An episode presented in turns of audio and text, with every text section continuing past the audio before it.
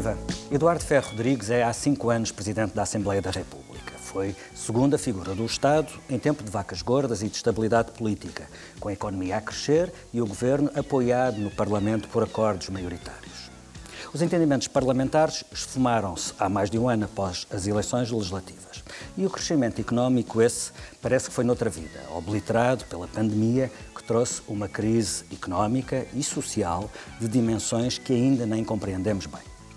Como se tudo isto não bastasse, Portugal, que estava à margem das erupções populistas da extrema-direita que vão acontecendo um pouco por toda a Europa, também apanhou esse comboio o populismo de extrema-direita chegou à Assembleia da República nas legislativas de 2019 e tem feito do palco parlamentar uma montra. Mais um desafio para quem lidera a Casa da Democracia. O Presidente da Assembleia da República, Eduardo Ferro Rodrigues, é o convidado desta semana de Política com Palavra. Bem-vindo. Obrigado por ter aceitado este convite. Eduardo Ferro Rodrigues tem 71 anos, é economista, sportinguista, casado, pai de dois filhos. Iniciou a sua atividade política muito jovem, foi dirigente estudantil e ativista contra a ditadura, o que lhe mereceu a atenção da polícia política e até uma passagem por Caxias. Militou no MES, logo após o 25 de Abril, ao lado de camaradas como Jorge Sampaio. E, à semelhança de Sampaio, acabou por se juntar ao PS, em militante desde 1986 e, em 2002, chegou a secretário-geral do partido. Antes foi Ministro da Segurança Social e do Trabalho. Também liderou o grupo parlamentar do PS, antes de ter sido eleito Presidente da Assembleia da República, o primeiro com os votos de toda a esquerda. O seu percurso político está bem documentado. Basta ir à internet para encontrarmos esta, estas informações. Diga-me qualquer coisa sobre si que eu não consiga encontrar na internet. Há várias coisas. O essencial sobre as pessoas não está na, na internet, está no conhecimento pessoal. Mas, de qualquer maneira, em relação a, a aspectos que, que, para mim foram muito significativos na minha vida, política e não só, gostava de chamar a atenção para dois que são muito poucos conhecidos. Em primeiro lugar, eh, a minha família, do lado de Montemor, do lado da minha mãe, são ainda eh, familiares de um santo, São João de Deus, que era nascido em Montemor e que se chamava João Cidade e, eh, e portanto, o, o apelido Cidade faz parte eh, de todos os meus familiares mais antigos, até da minha mãe, só no, no, meu, no meu caso é que já não passou, porque era um, ficava um nome demasiadamente uhum. grande. Isso é interessante, porque foi um santo que se dedicou eh, toda a sua vida aos pobres e aos marginalizados, eh, sobretudo com doenças mentais, e que acabou por eh, sair de Portugal e, e morrer em, em, Espanha e está, eh, tem os seus restos mortais em, em Granada. Essa é uma primeira. E nem coisa. isso fez de si um crente. Diga? E nem isso fez de si um crente. Nem o ADN. É, exatamente. Eu sou, nem batizado sou, mas, hum. é, mas é com muito, muito orgulho que, que, que relembro esta, esta situação, porque era uma pessoa, aliás, muito, muito especial. Uhum. Eh, a segunda coisa, eh, dos tempos dos anos 60 eh, e 70, tive um programa na, na rádio que me obrigava a levantar às sete e tal da manhã para ir para o Rádio Clube Português, no começo do FM do Rádio Clube Português, chamado Esquema 4, e depois que se passou a chamar Critério, e em que se popularizou muitos dos discos de música anglo-americana que ainda não estavam à venda em Portugal e que nós passávamos, éramos quatro miúdos, eh, com 18 anos, eh, em 68 e 69, que fazíamos, fizemos estes dois programas. Mudou de esquema 4 para critério, porque em dada altura eh, aquele tempo foi comprado pela Cidade de Meireles, que era uma grande artista, mas muito patriótica, e que entendia que naquele espaço só devia passar música portuguesa. Então o que fizemos durante um ano foi passávamos só música portuguesa, mas eram sempre os mesmos. José Afonso, Dirano Correia de Oliveira, Manuel Freire, Filarmónica Fraude, etc. E acabámos por, no tempo das eleições, das falsas eleições de 69, no, no dia em que a União Nacional, a Ação Nacional Popular tinha posto uma série de cartazes em Lisboa, houve um comentário assintoso feito por, por quem escreveu o texto nessa manhã uh, e lido pelo, pelo, pela nossa, infelizmente já desaparecida Maria Helena Mensurado, que era quem, quem fazia a locução, e que levou a que uh, houve vários telefonemas para o Rádio Clube para fecharem aquele programa e assim aconteceu. Acabou assim o programa aconteceu. em plenas eleições de 1969. É, é, sintoma, é, como se não houvesse outros, sintoma de que era desconfiar, aquela abertura. Enfim, a música aqui é outra e vamos direto ao, ao assunto. No, nos seus votos para 2021, o senhor pediu uma votação massiva nas presidenciais e também pediu grande coesão política para este ano. Comecemos pelas presidenciais. É, estamos em plena terceira vaga da pandemia e houve quem levantasse a hipótese de adiar estas eleições. O senhor considerou que isso uh, não faz sentido e não é viável. Uh, eu encontrei declarações suas em que o senhor admitia que se a situação da pandemia fosse muito grave no ano passado, o senhor admitia que se a situação da pandemia se agravasse muito, o adiamento podia ser uma possibilidade. Estamos num momento mais grave da pandemia o senhor mudou de opinião ou simplesmente chegou à conclusão que não é execuível fazer isso? Há, há, duas questões. Em primeiro lugar, para haver uma alteração da, da data das eleições presidenciais, tinha que haver uma mudança na Constituição. Uhum. E as mudanças na Constituição não podem ser feitas em 15 dias. Essa história de fazer uma mudança em 48 horas é qualquer coisa que não me entra na cabeça, porque o Parlamento tem que ser respeitado, sobretudo na sua função maior, que é eh, a revisão da Constituição, que tem que ser levada muito a sério. E, em segundo lugar, o Presidente da República, eu sei porque falámos eh, há pouco tempo, falou com os diversos partidos e grupos parlamentares, colocando a questão, quando já se temia que houvesse um agravamento da pandemia, e ninguém eh, propôs que houvesse uma alteração da data e, portanto, não Ou é seja, agora, ainda em devido tempo. Não é agora a correr que se vai fazer uma coisa que é muito séria que exige muito, eh, muita ponderação eh, e que não pode ser feita à mercê dos acontecimentos, por mais graves que eles, que eles sejam. Aquilo que me parece que é absolutamente essencial é que toda a gente que queira votar tenha condições sanitárias para, para o fazer. Parece-me muito bem esta ideia e este, este, este reforço daquilo que já foi feito em eleições anteriores, de poder haver voto antecipado.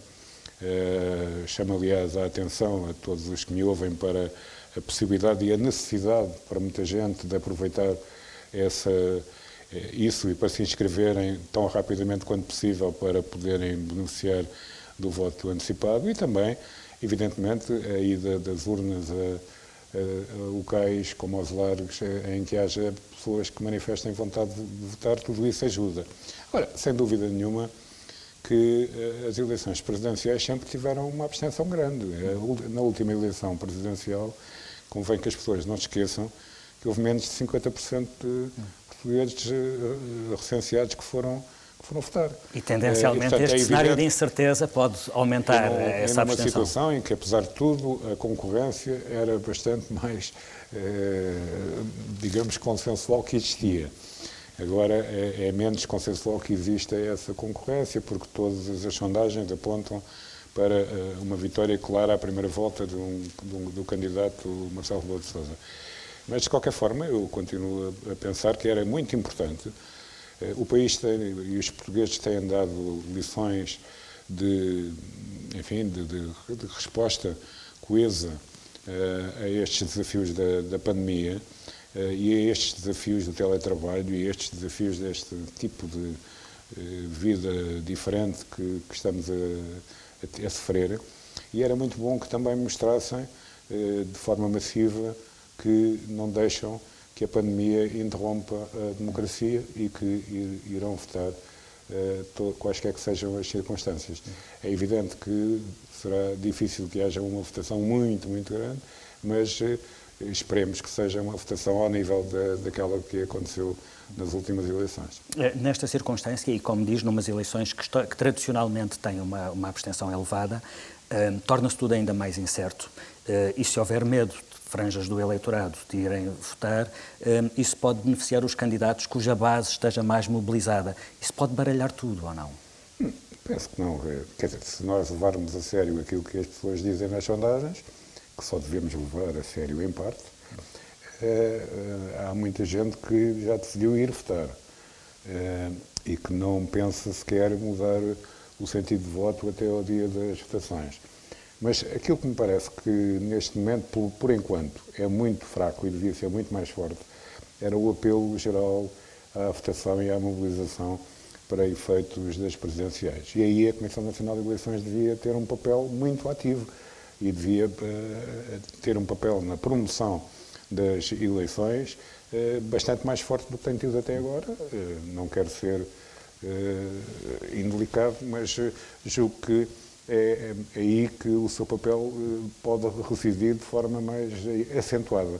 E também, devo dizer, já que estou aqui num espaço do Partido Socialista, que mesmo os partidos que não têm um candidato próprio têm a obrigação eh, cívica e a obrigação democrática de promover eh, a ida às urnas no dia 24 de janeiro. Uma fraca eh, adesão eleitoral pode beliscar não a legitimidade, mas a força política do vencedor. Não, porque... E, sendo expectável quem é que poderá ganhar estas eleições? Todas as sondagens indicam o mesmo. É o candidato que o senhor apoia. Teme que ele possa ser beliscado na sua força política por, não, um, por uma não, abstenção? Não, não, foi beliscado na força política que, que teve nos últimos uh, cinco anos, uh, também com, uma, com uma, uma, abstenção superior a 50%. Uh, eh, todos os votos contam e só os votos de quem vota é que contam. É assim em todas as democracias e, portanto, tem que haver uma um esforço de mobilização para que haja uma participação o mais forte que seja possível.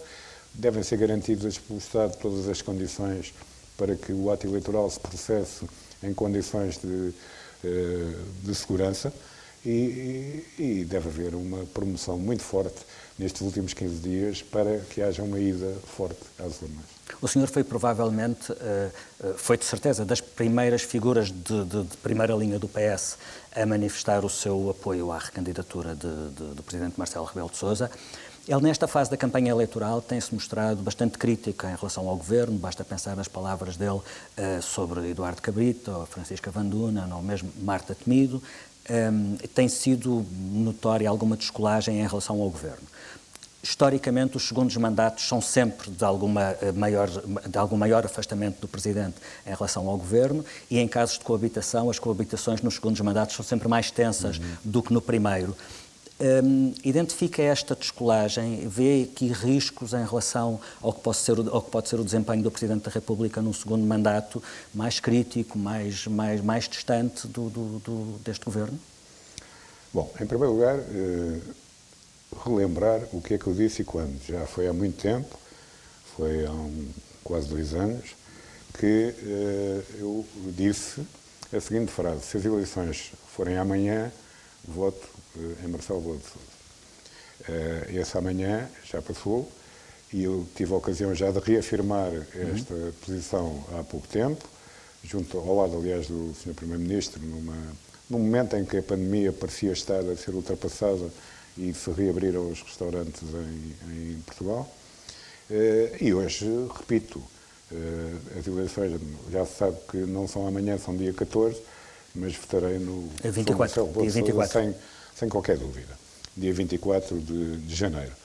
Uh, porquê? Porque eu acho que uh, as eleições presidenciais, é tanto neste contexto em que estamos a viver, que é um contexto de crise, aliás, crise mais grave do que aquela que eh, tínhamos eh, como consequência da crise financeira do final eh, do, da primeira década deste século, eh, exige eh, um presidente que dê garantias de saber, eh, de seriedade e de capacidade política. E nós tivemos, temos o professor Marcelo Rebelo de Sousa, que temos os cinco anos de trabalho dele que dão para apreciar, porque, repare, foi o primeiro Presidente da República que eh, aceitou, sem nenhuma dúvida, eh, um governo apoiado pela esquerda eh, em Portugal. E isso fica para a história. Como, já, estava, já um tinha entrado em funções com o anterior Presidente. Porque o professor Cavaco Silva foi quem deu posse uhum. ao, ao governo de António Costa, mas foi quem deu posse numa situação de uh, extrema tensão. Uh, eu próprio fui eleito presidente da, da, Assembleia da República pelo voto da esquerda contra a direita, uh, ainda antes do primeiro-ministro António Costa tomar posse. Portanto, eu quando tomei posse como presidente da Assembleia da República, eleito em voto secreto pela maioria dos deputados, o Presidente da, da, da, República era Cavaco Silva e o Primeiro-Ministro era Pato Escolho. E sei bem como foi difícil gerir a situação, tanto no momento em que era só eu, das três figuras principais do Estado, que estava com este apoio da esquerda, depois com o Primeiro-Ministro António Costa, e como as coisas mudaram a partir do momento em que Marcelo Rebelo de Sousa foi eleito Presidente da República e em que teve, e em que tomou posse na Assembleia da República, e em que teve um comportamento exemplar para com, eh, digamos, a, coligação informal, também chamada de geringonça, que levou o país a bom termo eh, durante eh, os quatro anos em que geriu e governou Portugal entre 2015 eh, e 2019. E a sua expectativa é que o segundo mandato seja à semelhança do primeiro? O segundo ou... mandato, nós agora estamos numa situação eh, tão grave ou mais grave ainda do que antes, porque temos esta pandemia, temos uma situação económica e social que estávamos a recuperar e que parecia está longe das vacas gordas de que falou, mas tínhamos Menos uma magras. situação, tínhamos uma evolução da economia eh, portuguesa que nos permitia ter uma grande esperança em relação ao futuro e em relação à década de 20 eh, e, infelizmente, esta pandemia terrível, para além dos efeitos eh, muito maus que teve sobre as pessoas em geral, eh, os mortos, os doentes, os incapacitados, o medo que, que gera em muita gente, cria uma necessidade de os portugueses se sentirem representados nos órgãos de soberania de uma forma alargada.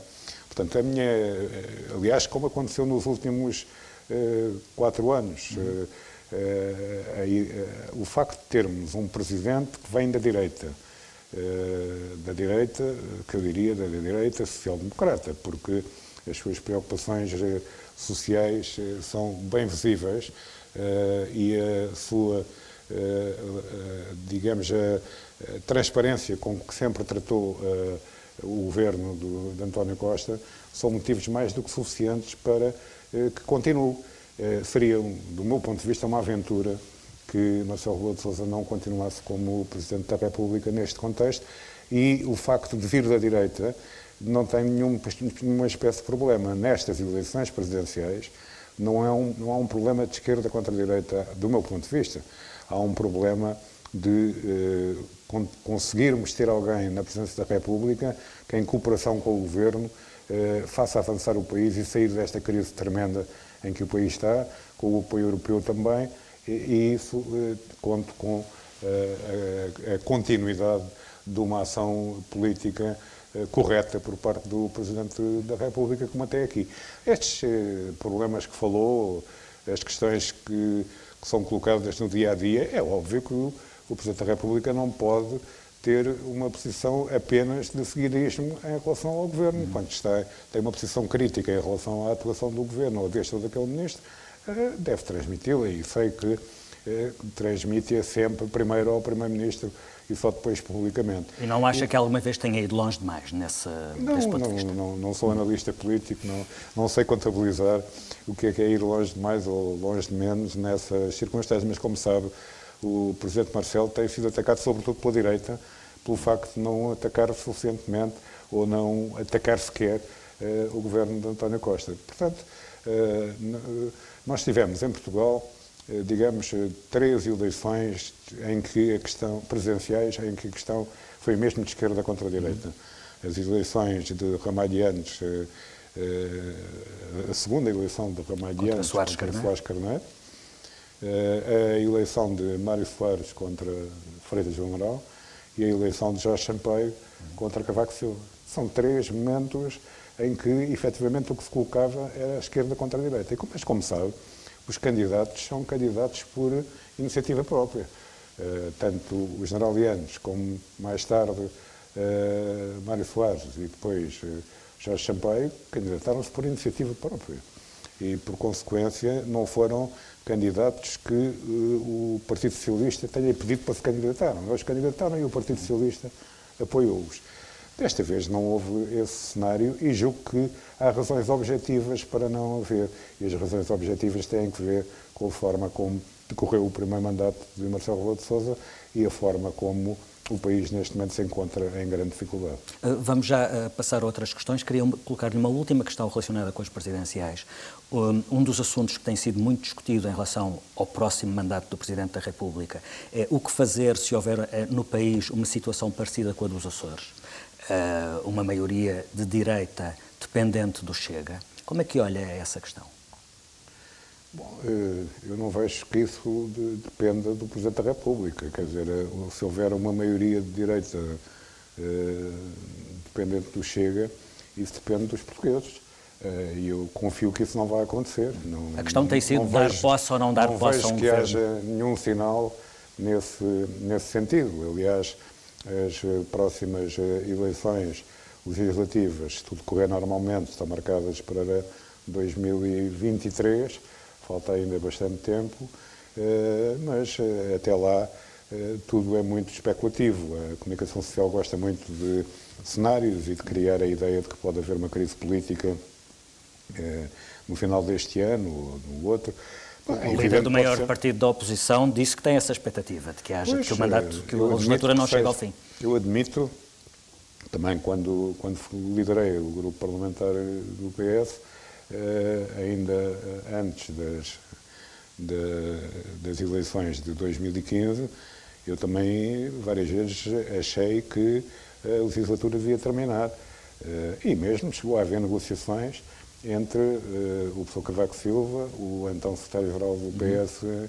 António José Seguro e Passos Coelho, para que houvesse uma antecipação do calendário eleitoral.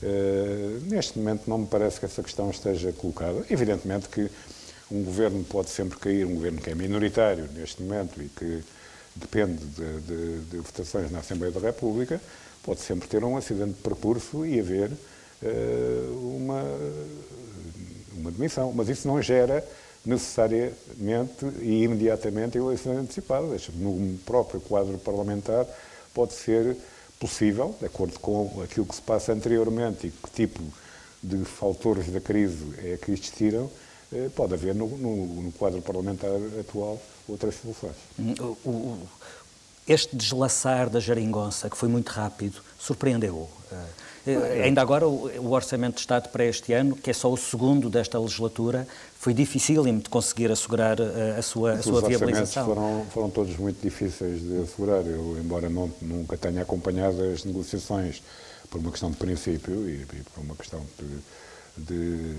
enfim, de, de, posição própria institucional, eh, verifiquei sempre que foram sempre muito difíceis eh, as respostas que os sucessivos eh, ministros das Finanças e, e que o Primeiro-Ministro deu, às, sobretudo às reivindicações mais difíceis da, da esquerda, do Bloco de Esquerda e Partido Comunista Português, porque têm consequências orçamentais que o país não pode esconder e que qualquer governo não pode escamotear, porque é, é muito fácil aprovar um orçamento com medidas muito populares, mas que aumentam a despesa brutalmente ou que diminuem a receita brutalmente e depois mais tarde alguém vai ter que pagar isso.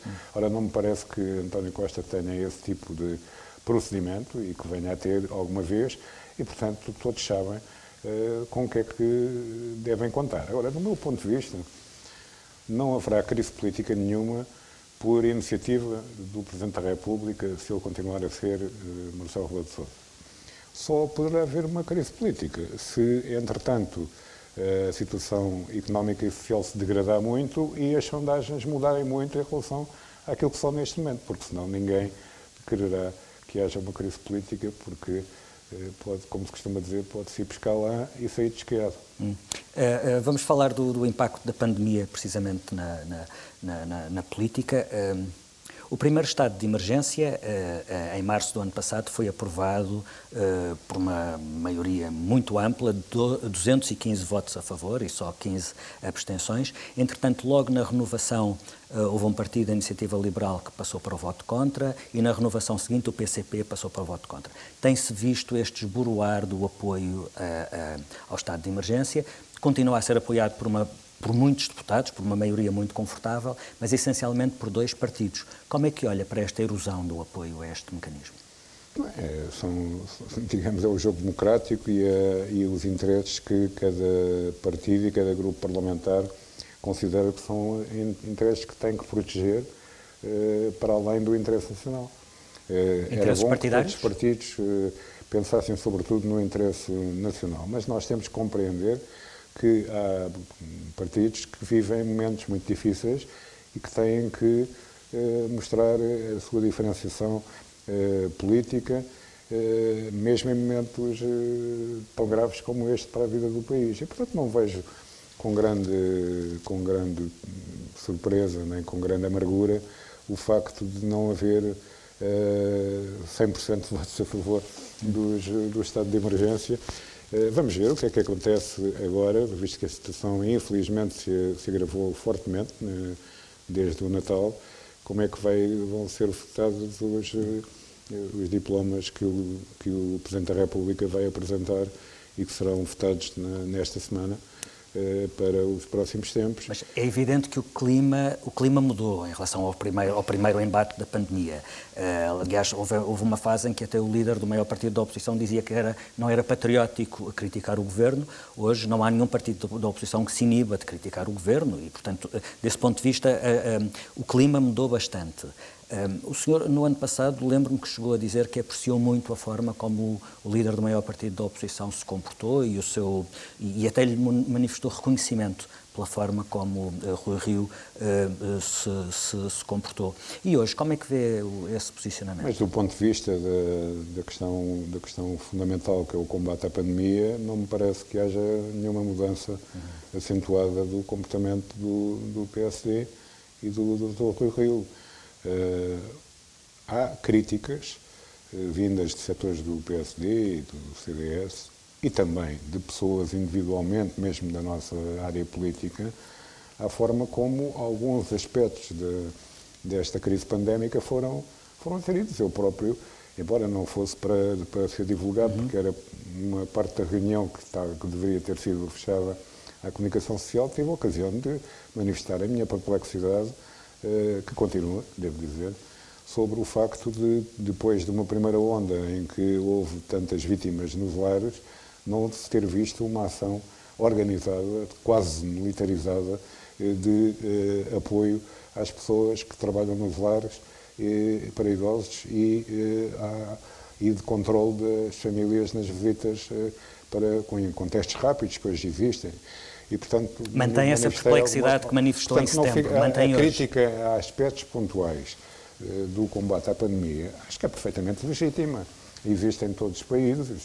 Uh, vivemos uma situação que é inteiramente nova, uh, que tem, infelizmente, evoluído de forma negativa. Nós já tivemos a sensação em maio, junho, de que estávamos a sair uhum. da, do buraco e o que aconteceu é que houve uma segunda vaga.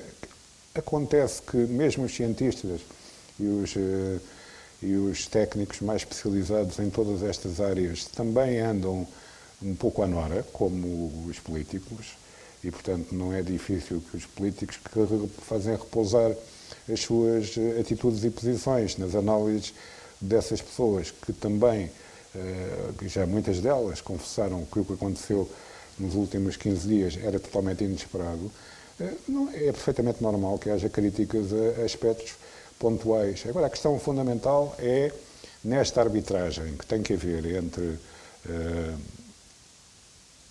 economia e sociedade por um lado e combate à doença por outro, que tipo de equilíbrios é que se devem conseguir? E acha que tem é sido conseguido o equilíbrio certo, é muito virtuoso? Difícil. Acho que uh, na primeira fase em que houve um confinamento mais geral, uh, conseguiu-se ter resultados.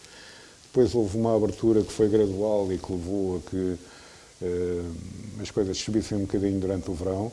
Agora, esta situação, uh, sobretudo desde o final do ano, é preciso saber exatamente a que é que se deve, porque eu pessoalmente tenho muitas dúvidas que tenha que ver uh, apenas com a abertura que foi dada no Natal. Acho que há outros, outros fenómenos que têm que ver com a nova estirpe do, do vírus e com uma, uma situação que está ainda muito pouco estudada mas que merece todos nós os maiores cuidados e, sobretudo, termos cuidado em cuidar dos outros e em fazermos tudo aquilo que as autoridades de saúde nos, nos pedem para que a pandemia não continue a ter este desenvolvimento. O senhor tem assistido sempre às reuniões do Infarmed com os técnicos, imagino que tenha acesso a, a bastante informação.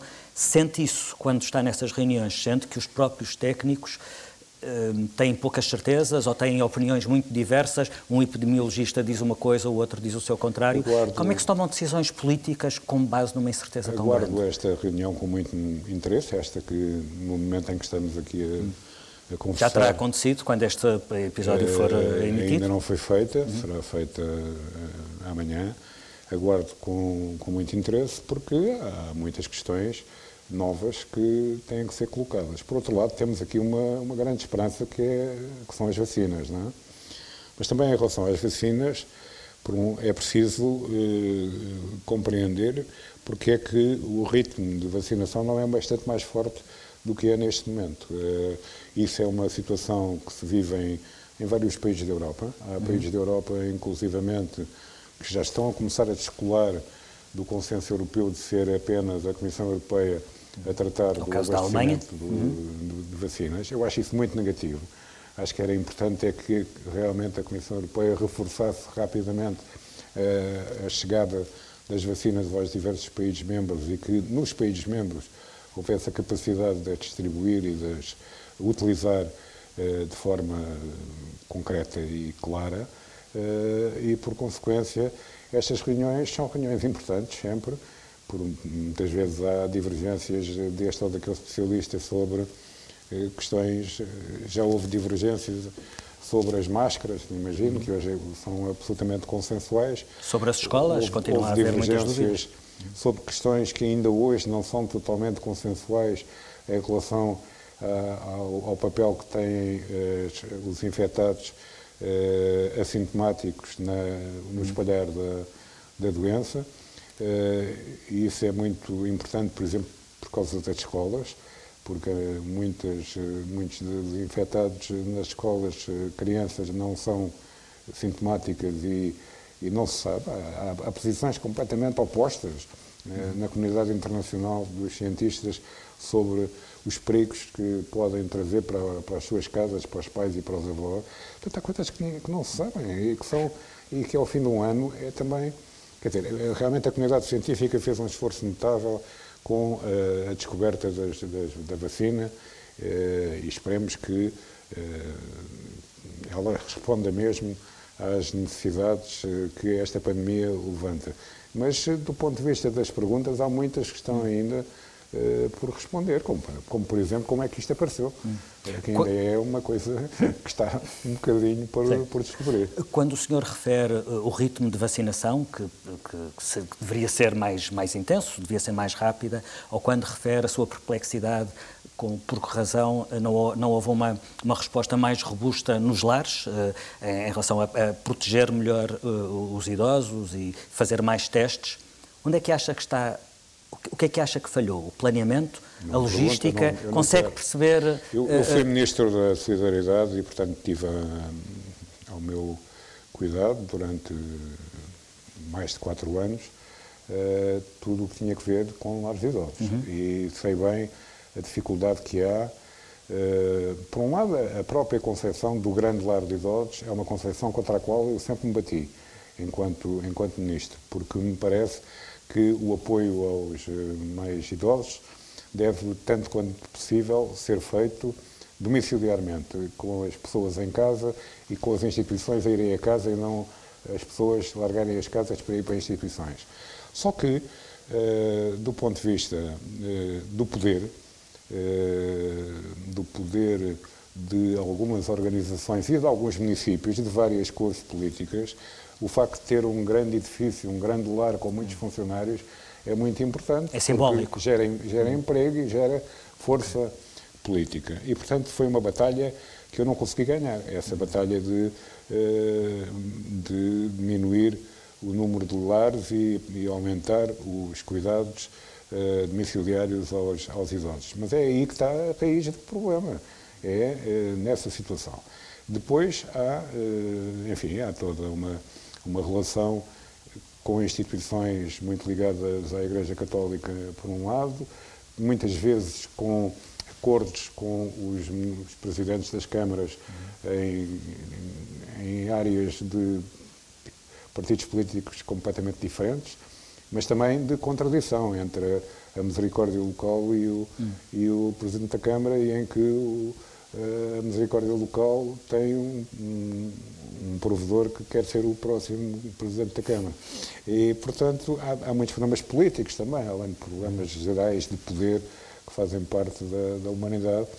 Eh, e, portanto, eu sei, queria dizer com isto, é que eu sei que é muito difícil a gestão desta questão do ponto de vista político e do ponto de vista técnico. Eh, e espero que a articulação entre o Ministério da Solidariedade e o Ministério da Saúde, que no meu tempo foi uma articulação boa, eu tinha como minha colega de, no Ministério da Saúde, a doutora Maria de Belém, uhum. e houve sempre uma capacidade de, de coordenação bastante grande. Evidentemente não tivemos uma situação deste tipo, não era comparável, mas, mas tivemos problemas graves que foram respondidos. A questão é, o Estado Social tem conseguido responder do ponto de vista de proteger os mais vulneráveis, os mais pobres, os idosos, os trabalhadores precários, aqueles que estão excluídos do sistema, tem conseguido dar essa resposta Bom, nesta circunstância? Não há comparação entre a situação há 25 anos, eu estou a, falar em 25 anos, porque ontem Eu nem estava mesmo... a pensar a comparar, estava só a pensar, não, mas, olhar para não, agora. Mas, porque ontem mesmo fez 25 anos que foi lançado o rendimento mínimo garantido. Eh, em que Paulo Pedroso esteve no terreno, mas eu fui o responsável político eh, pela, pelo despacho que lançou eh, o período experimental do, do rendimento mínimo, que depois foi, foi sempre um alvo da extrema-direita e da, e da direita menos progressista e menos interessada na resolução dos problemas dos mais pobres mas que vingou, mas que felizmente ainda, ao fim de 25 anos, ainda temos o, eh, alguns candidatos que vociferam contra o rendimento mínimo, o que significa que ele está no terreno e que responde a necessidades de muitas, de muitas famílias. Mas o que eu queria dizer é que, para além dos instrumentos básicos de luta contra a miséria, como é o rendimento mínimo, e de inserção social, como é o rendimento mínimo, também houve um progresso notável em matéria de subsídios de desemprego, em apoios à, à velhice, em, em eh, condições para, para as pessoas poderem ter eh, vários apoios em matéria de, de, de reformas antecipadas. Eh, agora, é claro que há, nós batemos, como em todos os países da Europa, com esta situação demográfica que leva a que eh, o número de pessoas que vivem eh, já depois dos 65 anos, comparado com aquelas que trabalham, eh, vai aumentando fortemente, mesmo com a pandemia eh, e com, infelizmente, o número de mortes ser muito acentuado em pessoas, sobretudo com mais de 80 anos. Isso continuará a acontecer e, portanto, gera a necessidade de ter um equilíbrio muito grande na, na gestão e na política de solidariedade e de segurança social. Mas, portanto, na, na questão do emprego, um, ficou muito à vista nesta crise uh, as limitações do sistema, ou seja, é um sistema que está muito desenhado para responder às relações de trabalho clássicas, formalizadas e talvez menos uh, para proteger os vínculos mais precários. É preciso repensar isso, uh, talvez repensar o sistema, as próprias leis laborais. Não, vamos lá ver. Aquilo que se passou nos últimos dois orçamentos é que houve uma resposta uh, que não cobriu todos os casos, mas que uh, permitiu que, por exemplo, nós chegássemos agora, uh, ao final deste ano, e verificássemos até com algum espanto que o desemprego, a taxa de desemprego diminuiu. No meio desta pandemia, em que o que era normal era que tivesse tido um salto brutal. É? E, por consequência, o esforço tem sido muito grande por parte da do Governo eh, e, de, e, do financiamento das políticas sociais para que se consiga dar respostas a uma emergência destas, que é uma emergência impensável daqui a 3, 4 anos. Agora, é evidente que há sempre quem, quem, quem não, não seja abrangido por todas as medidas e sem dúvida nenhuma que as pessoas, da mesma maneira que os mais idosos, com mais de 80 anos, são os mais sofrem com com a pandemia e com os perigos de, de morte, os mais jovens, eh, sobretudo eh, menos qualificados, têm muito mais dificuldade em ter respostas, porque muitas vezes não têm o tempo necessário para poder ter uhum. apoios sociais, eh, porque tiveram empregos precários e, portanto, os apoios sociais que têm perdem-nos rapidamente, mas isso tudo tem sido feito um grande esforço por parte das autoridades para, tanto do Parlamento como do Governo, para dar resposta e hoje em dia penso que as respostas, não sendo satisfatórias, são melhores, muito melhores do que aquelas que poderiam ser possíveis com as leis da, da 6 ou 7 anos. Muito bem, chegamos ao fim do nosso tempo. Agradeço ao Presidente da Assembleia da República, Eduardo Ferro Rodrigues, pela disponibilidade para esta entrevista. Política com Palavra volta na próxima semana com outro convidado. Até lá.